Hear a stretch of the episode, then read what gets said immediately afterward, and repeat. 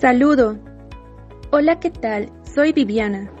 Les cuento que esta semana empezamos con el sector de libros que les puede servir en su formación personal y vocacional. Como es todos los martes, estaremos con los libros sobre economía en Jojo Jonas. En esta ocasión, escogí un libro interesante llamado ¿Cuánto sabes de economía? El autor se llama Iñaki Jiménez Largo. Este libro empieza con los conceptos básicos de economía. La palabra economía proviene del griego oikos nomos y significa administración del hogar. En realidad, si prestamos atención, nos daremos cuenta de que los padres realizan una verdadera gestión económica cuando deben hacer cada mes una previsión de los gastos que van a tener y de los ingresos con que cuentan. Los gastos son, por ejemplo, lo que pagan por los suministros, ya sea luz, agua, teléfono, el coste del colegio, de la comida, etc. Mientras que los ingresos provenientes de lo que perciben como salario si trabajan para otra persona o de los beneficios que obtienen si son propietarios de una empresa. A estas previsiones se las llama presupuesto y pueden ser tan sencillas como las que hacen en un hogar o tan complejas como las que se prevén en los presupuestos generales del Estado, donde se recogen todas las previsiones de ingresos y gastos que tendrá el país durante un año. Las familias pueden entonces cubrir los gastos a los que no alcanzan sus ingresos mediante préstamos y créditos que solicitan a los bancos, y los bancos pidiendo préstamos a otros países, es decir, endeudándose. Esa deuda que contrae el sector público se denomina deuda pública, pero lógicamente, cuando una persona o un país endeuda, a cambio del dinero que te prestan, debes pagar unos intereses. Podríamos decir que los intereses equivalen a la diferencia entre lo que tenemos que devolver y lo que nos han dejado. Lo deseable es que si tenemos que endeudarnos, convenientemente sea el interés más bajo posible. ¿Por qué cada persona y país endeuda pagando intereses diferentes? La respuesta es muy fácil. Imaginémonos dos compañeros, Sara y Samuel. Sara es responsable y estudiosa, posee un buen trabajo y no derrocha su dinero en salir en fiestas y bebidas. En cambio, Manuel es todo lo contrario, se gasta cuanto gana en bares, juegos, etc. Entonces, los dos nos piden dinero prestado. El riesgo de que Sara no pueda devolvernos el dinero es muy reducido, por eso se lo dejaríamos sin problemas a un interés bajo, porque si no lo dejamos nosotros, seguro que encuentra otro compañero que se lo preste. En cambio, en el caso de Manuel, el asunto es otro existe un riesgo muy alto de que no pueda devolvernos el préstamo. Por ese motivo, le exigiremos un interés elevado a cambio de dejarle el dinero, al asumir nosotros un gran riesgo de impago. Lo mismo pasa con los estados, quienes también se prestan dinero y generan una deuda con los organismos internacionales o con otros países, y ahí hacen una evaluación de la capacidad de pago que tiene cada país.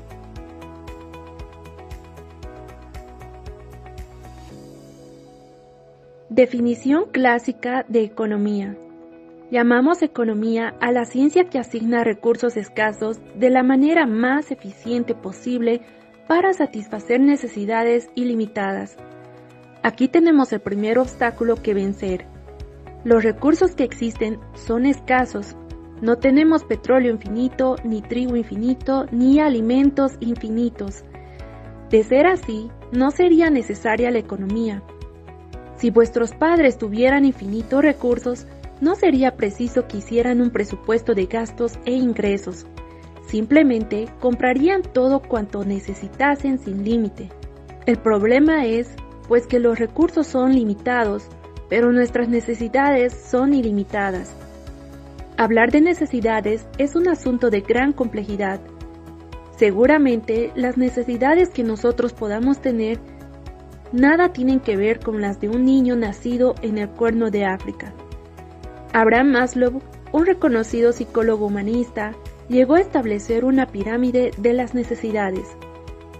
Entre ellas se encuentran las primarias o fisiológicas, de seguridad, de afiliación, de reconocimiento, de autorrealización. Las primarias o fisiológicas abarca el alimentarse, reproducirse, descansar. El de seguridad, por supuesto, incumbe la salud, la seguridad física y económica. En afiliación tenemos tener amistades, familias, amigos que te quieran. De reconocimiento, el éxito profesional y confianza. De autorrealización, por supuesto, el obtener tus metas. En definitiva, en algunos países las personas tienen todas estas necesidades, sobre todo en países desarrollados o países ricos, mientras que en otros países luchan por tener las necesidades primarias o fisiológicas, como ya bien mencionamos, es el de alimentarse, reproducirse, descansar, y también está el de seguridad, como ser salud, seguridad física y economía. ¿Qué es eficacia y eficiencia? ¿Cuánto estudio para el examen? Hay una gran diferencia entre ser eficiente y ser eficaz.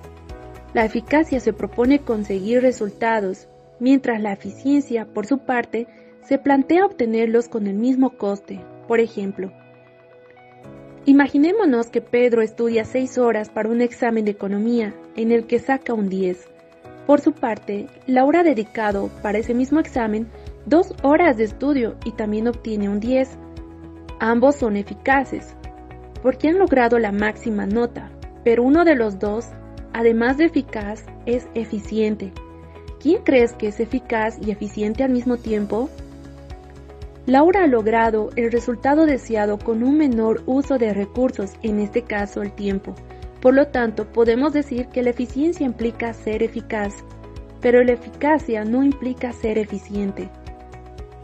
Muy bien, ahora hablemos de la microeconomía y macroeconomía. La macroeconomía estudia la economía de forma global. La macroeconomía consiste en aplicar una serie de indicadores o macromagnitudes, entre otros la tasa de paro, la inflación, el crecimiento del PIB, el endeudamiento, la prima de riesgo, con los que también podremos establecer un diagnóstico sobre la situación de una región o un país. La microeconomía, en cambio, estudia de forma concreta aquello que sucede en la realidad económica y por ese motivo deberá analizar a los partícipes de dicha realidad, a los llamados agentes económicos,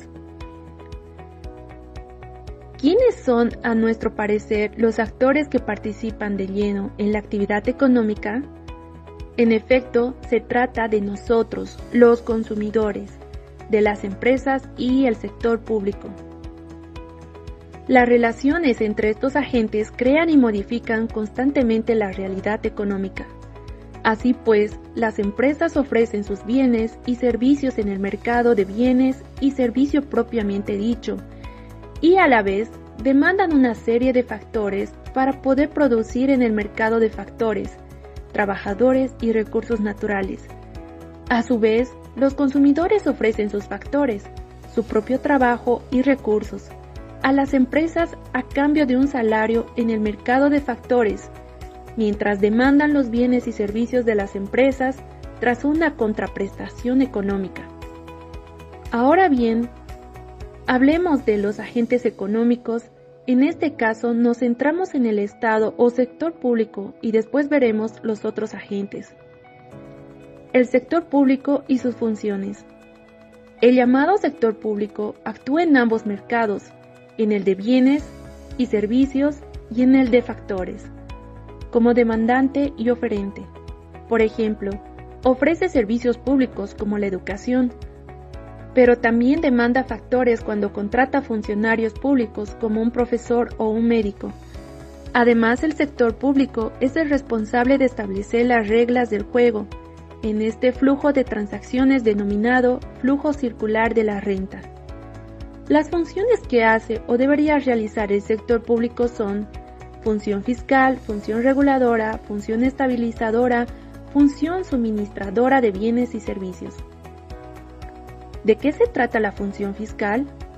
Se trata de obtener ingresos para el sector público a través de los impuestos. Estos no tienen buena fama entre los ciudadanos, pero pensar que cuanto menor sea la recaudación impositiva, de menos ingresos ordinarios va a disponer el sector público y por lo tanto menos gastos en servicios, tales como la educación, la salud, las infraestructuras, etc. Podrá ser el Estado. Función reguladora. La palabra regular debemos pensar en aquellas leyes y normas que establece el sector público para que las actividades empresariales no cumplan derechos fundamentales o principios éticos. Si no existiesen las mencionadas normas, los países y la sociedad serían un caos. Función estabilizadora. La economía pasa por ciclos o fases. Alguna de ellas resulta muy, positiva, donde crece un país, por ejemplo en Europa, y negativa, donde los países tienen crisis, por ejemplo, algunos países de África. Función suministradora de bienes y servicios. El sector público se encarga de suministrar aquellos bienes y servicios que son de interés general, por ejemplo, la educación, la salud, determinadas infraestructuras, la seguridad, etc. Como ven, estas son algunas de las múltiples funciones que tiene el Estado. En otro momento hablaremos de los otros agentes económicos para tener conceptos básicos de economía.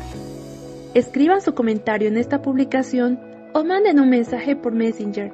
Será muy bueno saber de ustedes. Hasta el próximo martes.